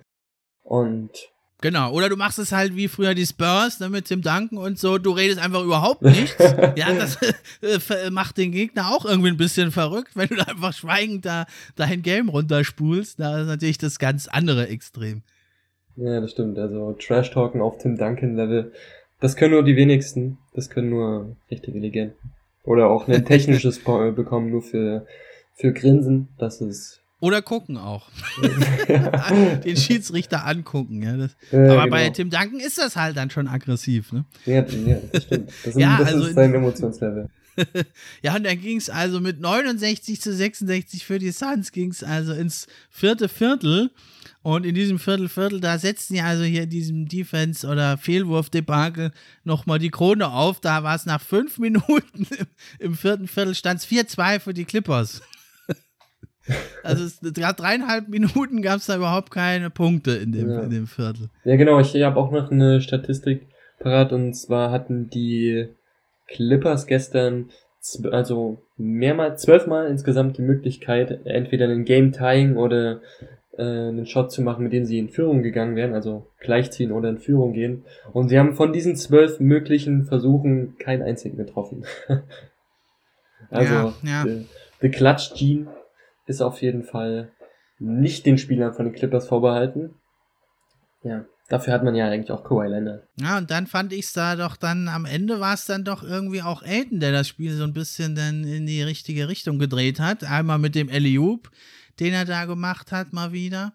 Und dann hat er sich ja noch einen ganz wichtigen Offensivrebound geschnappt da, nachdem Chris Paul äh, da verworfen hat. Ja, und dann äh, begann ja diese äh, Freiwurforgie da am Schluss. Ne? Und dann, ja, Paul George den ersten ja nicht getroffen und den zweiten hat er dann absichtlich, hat er ja dann absichtlich vergeben, aber hat dann auch nicht geklappt. Ne? Also Yao Ming hat das mal besser gemacht, da hat er den dann einfach wieder gefangen. Ja, ja und also echt ein total verrücktes Spiel irgendwie. Ne, also die Clippers in der ersten Halbzeit nicht mal 30 Prozent aus dem Feld, hat äh, nur 18 Prozent von der Dreierlinie. Und da hat man ja gerade vorhin eigentlich gesagt, die müssen sehr gut treffen, sonst, sonst haben sie eigentlich keine Chance, die Serie zu gewinnen, weil sie halt sonst äh, am Korb unheimlich unterlegen sind. Ja, auf jeden Fall. Also ich denke mal, die kommenden Spiele werden an der Intensität nochmal ein bisschen zunehmen, also zumindest offensiver Natur. Was ist deine Prediction für die restliche Serie? Können die Lakers dann nochmal, äh, die Lakers sage ich schon, die Clippers nochmal ein bisschen näher rankommen oder sogar das Comeback schaffen zum dritten Mal? Boah, also ja, man muss ja jetzt sagen, also vor allem, also Tai Lu ist ja so ein bisschen wie, wie Angela Merkel, sage ich immer. Ne? Er hat so keine eigene Vorstellung vom Spiel, aber kann halt meisterhaft so Anpassungen vornehmen. Ja, so ein etwas weit hergeholter Vergleich. Ja. Keine eigene Agenda, kann aber gut anpassen. Jetzt ist halt die Frage, was willst du da noch anpassen? Was willst du da noch machen? Ja, nee, das stimmt. Ich, du musst wirklich auf deine, auf deine Shotmaker hoffen ein gutes Spiel zu liefern und vor allem muss jetzt echt Paul George äh, den Turbo anschalten. Er ist jetzt mehr denn je gefragt. Also ich denke, die Suns jetzt noch dazu, dann auch im Heimspiel, denke ich, machen die jetzt den Deckel drauf. Sie sind einfach da im Moment jetzt Kawhi Leonard raus ist, das doch das überlegene Team, muss man sagen. Echt schade, mit Kawhi Leonard wäre das nochmal eine ganz andere Serie geworden. Und ich finde, man muss sagen, Reggie Jackson, der spielt jetzt schon die ganzen Playoffs total über Niveau. Subac hat gut geliefert. Ähm, Paul George, ja, zwar nicht effizient, aber ein paar 20 Punkte macht er dir ja noch. Von 80 Punkten hat er 23 erzielt in dem Spiel ist die Frage, wer soll denn da jetzt noch groß kommen? Ja, und ich lasse dann halt Paul George zehn Punkte mehr machen. Aber ich glaube nicht, dass das eben gegen dieses tiefe Team der Suns, das haben wir ja schon immer gesagt, dass das läuft. Die haben aber, es hat ja auch einen Grund, warum Paul George da nicht so effizient ist in der Serie. Die haben ja halt auch zwei super Verteidiger mit Michael Bridges und Jay Crowder, haben die halt zwei Mann, ähm, die halt richtig gut verteidigen können gegen äh, Paul George. Und im Endeffekt, denke ich, bleibt Paul George eigentlich nichts anderes übrig als Kopf runter und den Korb angreifen. Und das wäre nochmal eine Möglichkeit zu sagen, ich versuche nicht mein Heil in den Dreiern, sondern ich greife den Korb an und spiele vielleicht auch mehr Assists. Also das hat er ja zuletzt halt auch versucht, ne, dass er vielleicht versucht, wirklich zu kreieren und abzulegen auf die Mitspieler. Und wenn dann die Dreier wieder besser fallen, dann könnten sie vielleicht da noch mal was holen. Aber ich denke nicht, dass die mehr als ein Spiel noch gewinnen und eigentlich denke ich, dass die Suns jetzt den Deckel drauf machen. Nee, ich tatsächlich denke, dass die Clippers auf jeden Fall noch ein Spiel gewinnen werden.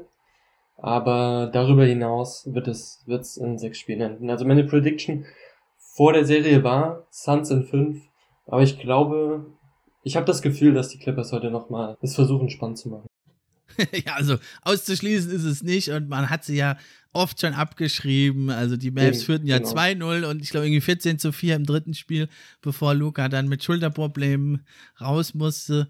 Ja, da hatte ich die schon abgeschrieben und dann danach noch ein paar Mal. Also du hast gesagt, unbeliebtes Team, kann man schon sagen, aber muss man auch sagen, aller Ehren wert, was sie da jetzt wirklich geleistet haben und vor allem an Kampfkraft, was sie da gezeigt haben. Ja, mit Sicherheit. Das ist schon in einem gewissen Sinne eine Revenge-Tour für die Playoffs im vergangenen Jahr. Jetzt sagen natürlich einige, wenn die Suns in die Finals kommen, ja, kommt natürlich wieder diese alte Leier. Ja, nur Glück gehabt. Alle Gegner waren verletzt. Ja, bei den, äh, bei den Lakers, äh, Anthony Davis, LeBron war nicht ganz fit. Dann natürlich Jamal Murray bei den Nuggets und jetzt Kawhi Leonard fehlt bei den Clippers. Was sagst du dazu? Findest du, das ist berechtigte Kritik? Naja, das ist an einem gewissen Punkt auf jeden Fall berechtigt. Also, wie, wie ich es vorhin schon gesagt habe, in der Denver-Serie hätte Jamal Murray auf jeden Fall jetzt auch nicht den Unterschied gemacht. Ähm, in der Clippers-Serie hätte ich auch mit Kawhi Leonard die Suns vorne gesehen. Einzig und allein gegen die Lakers, die waren für mich halt schon der Titelfavorit. Ähm, gemeinsam mit den äh, Nets zumindest. Und ich hätte nicht gesehen oder ich hätte niemals gedacht oder würde auch nach wie vor nicht denken, dass die Suns mit einem gesunden äh, Anthony Davis die Lakers hätten rausschmeißen können. Naja, allerdings 2 und 3 ging ja klar an die Lakers, ne? Ja, allerdings, genau, das ist der Punkt. Aber allerdings muss man auch sagen, dass die Suns eine unglaubliche Playoff-Serie spielen, auch durch das getankte Selbstvertrauen aus der ersten Runde. Und diese Hater-Stimmen, die gibt's immer, die wird's immer geben an jeder Stelle, wo es irgendwie einen kleinen Makel äh, zu erkennen gibt. Und diesen Hatern müssen sie einfach das Maul stopfen, sage ich mal, in den, in den kommenden Jahren. Und das ist ein junges Team mit noch mehr Potenzial, als es gerade überhaupt entfaltet hat. Und the future is bright für genau. the Suns Organization. Genau, the future is now, ne? Das heißt ja eigentlich jetzt schon. Weil, also, was die, das bringt denen natürlich unglaublich viel Erfahrung jetzt. Und die stehen ja erst am Anfang ihres Weges. Und also ich finde, das muss man gar nicht haten. Man kann das sagen, man kann das dann einordnen. Natürlich äh, haben sie da ein bisschen profitiert. Aber andererseits, du spielst halt gegen die Gegner, die dir gegenüberstehen. Ja, und die musst du auch erstmal schlagen. Ja, das sind alles Multimillionäre, NBA-Profis. Und das muss man auch sagen. Alle anderen Teams haben über wesentlich mehr Erfahrung verfügt in den Playoffs. Ja, und dann da so gezielt zuzuschlagen, neun Spiele in Folge zu gewinnen, jetzt auch schon wieder zwei, äh, also eine neue Serie, Serie starten sie jetzt vielleicht gerade schon. Ja. ja, also das muss, äh, muss man einfach auch respektieren. Da muss man sagen, sie haben die Gegner geschlagen, sie können auch nichts dafür, dass die anderen verletzt sind. Wir wissen es natürlich einzuordnen und natürlich nächste Saison, wenn die, ja, die Warriors, die Lakers und wie sie alle heißen, zurückkommen. Und ich denke also auch die Nuggets mit einem Jamal Murray, denke ich, die, die hätten also durchaus auch Chancen gehabt gegen die Suns. Denk mal nur an die ganzen 50 Punkte, Spiele von Jamal Murray in der letzten Saison. Und Jamal Murray ist auch einer der besten Guard-Verteidiger in der Liga, oft unterschätzt.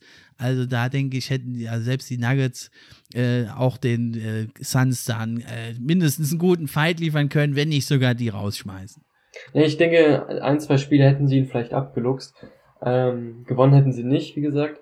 Aber was ich auch nochmal sagen will zu dem Punkt, äh, den du gerade schon gemacht hast, die Suns haben ein super junges Team und quasi keinerlei Playoff-Erfahrung. Also sowohl Booker als auch Aiton und natürlich auch große andere Teile des Teams haben ihr Playoff-Debüt äh, gefeiert ja. oder feiern können. Jetzt mit diesen Playoffs in diesem Jahr. Und das sieht man ihnen nicht an. Also man nimmt oft so den Erfahrungswert so als Pluspunkt oder Minuspunkt in der, in der Bewertung eines Spielers in den Playoffs ähm, oder in der, in der Prediction im Voraus.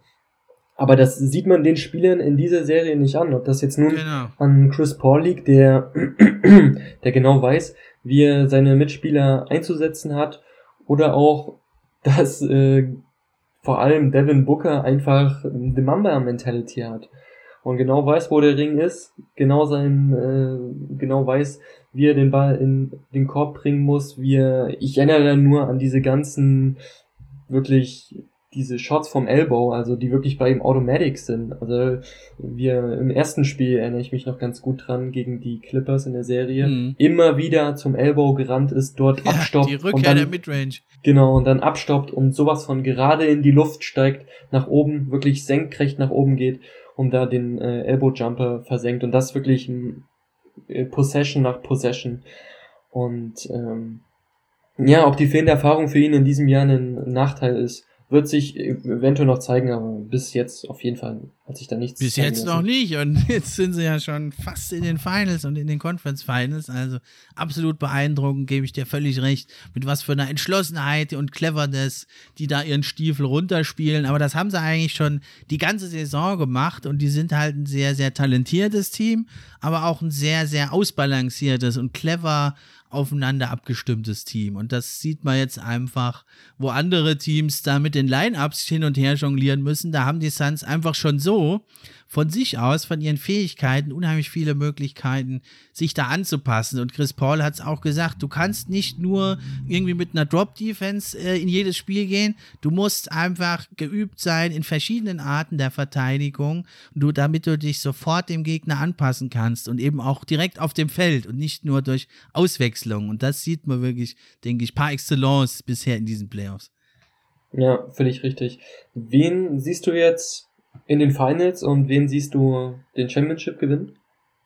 Ja, ist unheimlich schwer, aber also die Suns, haben wir ja schon gesagt, also haben wir ja 4-2 getippt beide, äh, oder ich 4-1 sogar jetzt, also da sehe ich die Suns natürlich in den Finals und auf der anderen Seite, hatte ich es ja vorhin auch gesagt, die Bucks, denke ich, die werden da hinkommen und dann wird es natürlich auch wieder eine ganz, ganz interessante Serie, aber da muss man natürlich sagen, da haben natürlich die Bucks äh, mit Joe Holiday und Middleton zwei sehr, sehr gute Guard-Defender, die jetzt die Gegner der, die Gegner der äh, Suns bisher noch nicht hatten. Deswegen würde ich jetzt Stand heute eigentlich auf die Bucks tatsächlich als Titelträger tippen. Aber ich habe jetzt auch schon ein paar Mal daneben gelegen in den Playoffs. Ja, das Überwiegend ist richtig, so aber ein paar Mal auch daneben. Ja, das geht mir genauso. Es ist aber auch so eine Sache, die die diesjährigen Playoffs wirklich wie keine anderen auszeichnet, dass du wirklich keine genau. Serie mit Gewissheit äh, tippen kannst.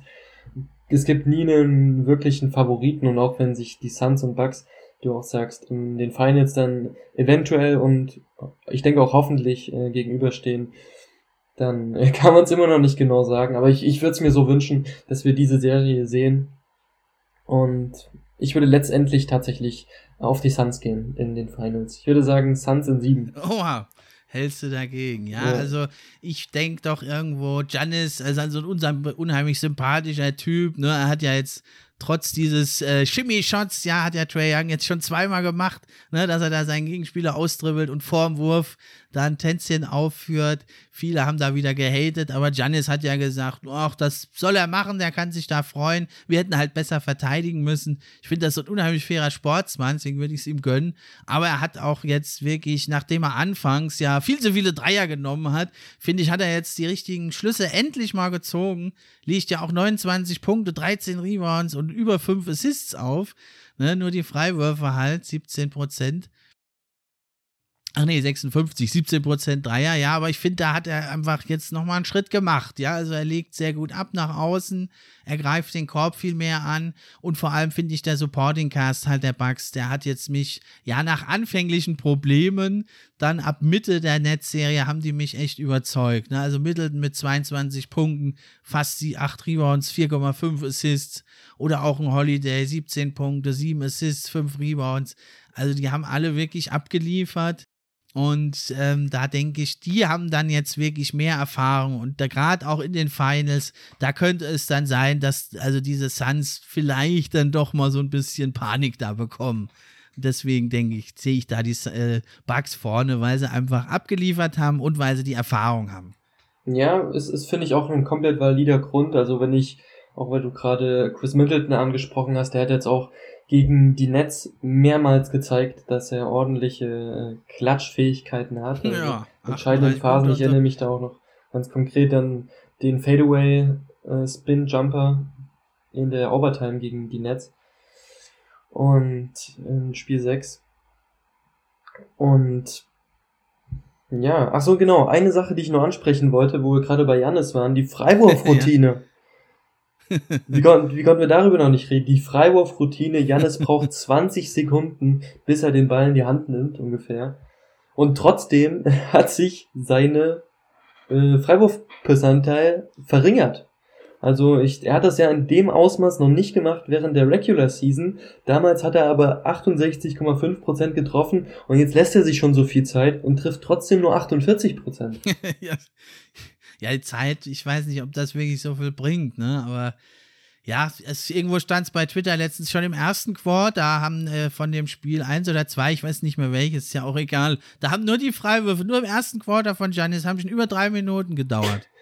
Fast so viel wie eine Review bei irgendeinem Ball. Ja, das ist echt furchtbar. Ich finde, ich finde auch, da sollte es nochmal irgendwie eine Anpassung in der Regelung, äh, im Regelwerk geben, was die Freiwürfe betrifft. Es gab ja auch mal, jetzt einen kurzen Schwenker zu machen, die Überlegung oder gibt es tatsächlich immer noch, dass man nur einen Freiwurf werfen lässt, der dann aber die doppelte Wertung hat. Außerdem gab es auch mal in der Euroleague, glaube ich, oder zumindest auch in den in der Basketball-EM gab es ja mal die Regelung, die wurde ja mittlerweile auch rausgenommen, dass du, wenn du zweimal an die Freiwurflinie musst, triffst du den ersten, dann kannst du den zweiten werfen. Mhm. Triffst du den ersten nicht, dann darfst du den zweiten auch nicht mehr werfen. Ja, im College auch, ne? Genau. Und dass es irgendwie eine Regelung äh, geben könnte, die das ganze Spiel vielleicht ein bisschen flüssiger macht, weil diese ähm, Unterbrechungen wegen der Freiwürfe ja schon immer echt ein bisschen listig sind an der einen oder anderen Stelle. Ja, fände ich eine gute Sache. Aber schlimmer finde ich noch halt diese Reviews, ne? Weil ja mit der heutigen Technik und so, da wird ja jeder Schritt da vermessen vom Court. Das müsste ja einfach schneller gehen. Das, das finde ich fast noch wichtiger. Aber die NBA hat ja schon auch angekündigt, sie wollen auch dieses Foulgeziehe von Trey Young und so, da wollen sie mal ran in der Offseason. Ja. Und dann denke ich, gehen sie an die Reviews auch. Da braucht man einfach ein größeres Team oder noch ein Referee vor Ort oder wie auch immer. Ja, was ich bei Giannis aber finde, also äh, er trifft ja immerhin noch äh, über 50 Prozent und vor allem finde ich gerade im Unterschied zu Simmons, wenn man das sieht, der Giannis ist halt einfach, der sagt sich, das ist mir ja auch egal, dann treffe ich halt nicht, ich greife trotzdem wieder an. Ne? Und das finde ich, zeichnet ja. ihn auch aus, dass er da nicht zurücksteckt und da zeigt er auch einfach einen anderen Mindset, als Ben Simmons das hat. Aber Giannis hat auch schon ein bisschen mehr Erfahrung, ist ja aber auch, auch noch immer noch ein junger Spieler. Aber er hat halt schon so ein paar üble Niederlagen hinnehmen müssen. Ja, letzte Saison ja auch, wo er auch ja mehr oder weniger versagt hat. Er hat zwar produziert, aber nicht auf dem Niveau. Und da finde ich, sieht man einfach, der geht halt immer wieder hin und dann versucht das nächste Mal wieder zu danken. Und das ist schon auch was, was ein Gegner auch zermürben kann, auch wenn er dann halt die Freiwürfe nicht alle versinkt. Definitiv, aber man sieht schon, dass er an seinem Wurf gearbeitet hat über die vergangenen Jahre.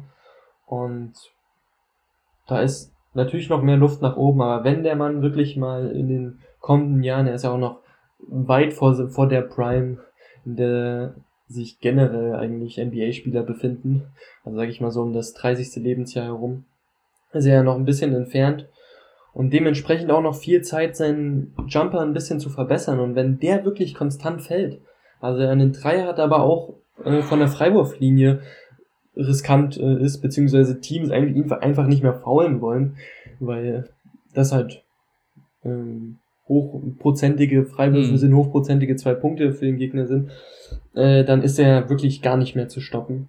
Aber. Ja, also immerhin hat er ja anfangs der Playoffs, anfangs der Playoffs hat er ja noch sieben, acht äh, Dreier genommen. Jetzt hat er es deutlich reduziert, hat nur noch vier im Schnitt. Auch eine gute Anpassung. Hätte natürlich von Anfang an schon kommen müssen. Was ich nicht ganz immer verstanden habe bei ihm ist, warum hat er eigentlich gleich mit den Dreier angefangen? Ne? Vielleicht hätte man ja erstmal sagen können, fang doch erstmal mit einem Midrange-Wurf an, weil da kriegt er ja auch teilweise offene Würfe. Und die hat er ja hier und da auch schon hochprozentig versenkt.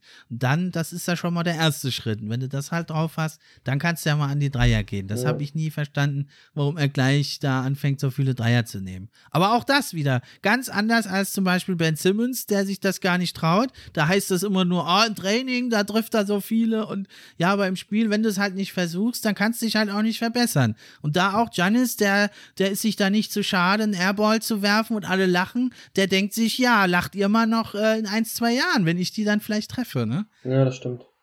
Obwohl ich bei Janis auch mal gehört hatte oder gesehen hatte, dass als er in die Liga gekommen ist, hat er ja noch einen komplett anderen Körperbau. War ja noch lange nicht so ja. eine Maschine wie jetzt ja. mittlerweile. Und äh, ich glaube, dass er damals auch einen relativ guten Jumper hatte. Also ich hatte mal Videos gesehen, ein bisschen Footage mir angeschaut und sein Jumper damals in seiner Rookie-Season sah viel smoother aus. Ich glaube, dass es einfach daran liegt, dass er jetzt so an Muskeln draufgepackt hat und ja, ja, das Ganze nicht mehr so einfach möglich Punkt. ist. Und ich könnte mir auch vorstellen, dass er direkt mit dem Dreier angefangen hat, ist halt, was ihm persönlich für sein, sein Spiel mehr bringt, weil wenn er an seinem Dreier arbeitet und er einen halbwegs akzeptablen äh, Wurf von da bringen kann, halbwegs akzeptable Zahlen von dort auflegen kann, dann bringt ihn das ja auch insofern, dass er mehr Spacing bekommt, mehr Platz. Natürlich.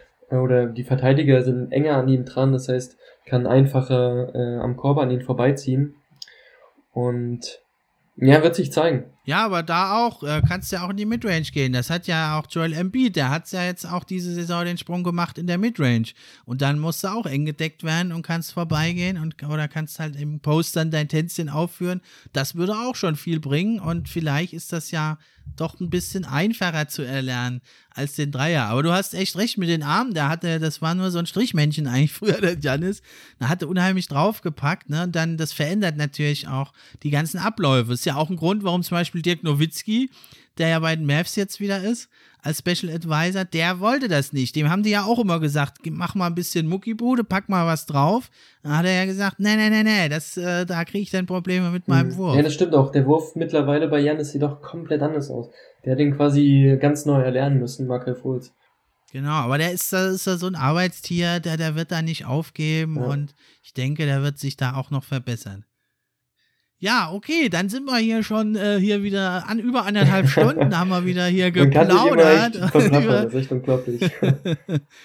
Ja, hat echt wieder super Spaß gemacht mit dir und ich glaube, wir haben also wirklich alles hier äh, doch erschöpfend behandeln können und ich denke, wir haben unseren Zuhörern hier echt was bieten können und ich freue mich echt, also, dass du heute wieder zum zweiten Mal da warst und ich würde mich auch freuen, wenn du noch einen Hattrick machst oder ein Triple und auch ein drittes Mal noch vorbeikommst. Ja, nee, hat mich auf jeden Fall auch richtig gefreut, dass die Einladung von dir wieder kam. Hat auch von meiner Seite aus kann ich das sagen, richtig Spaß gemacht.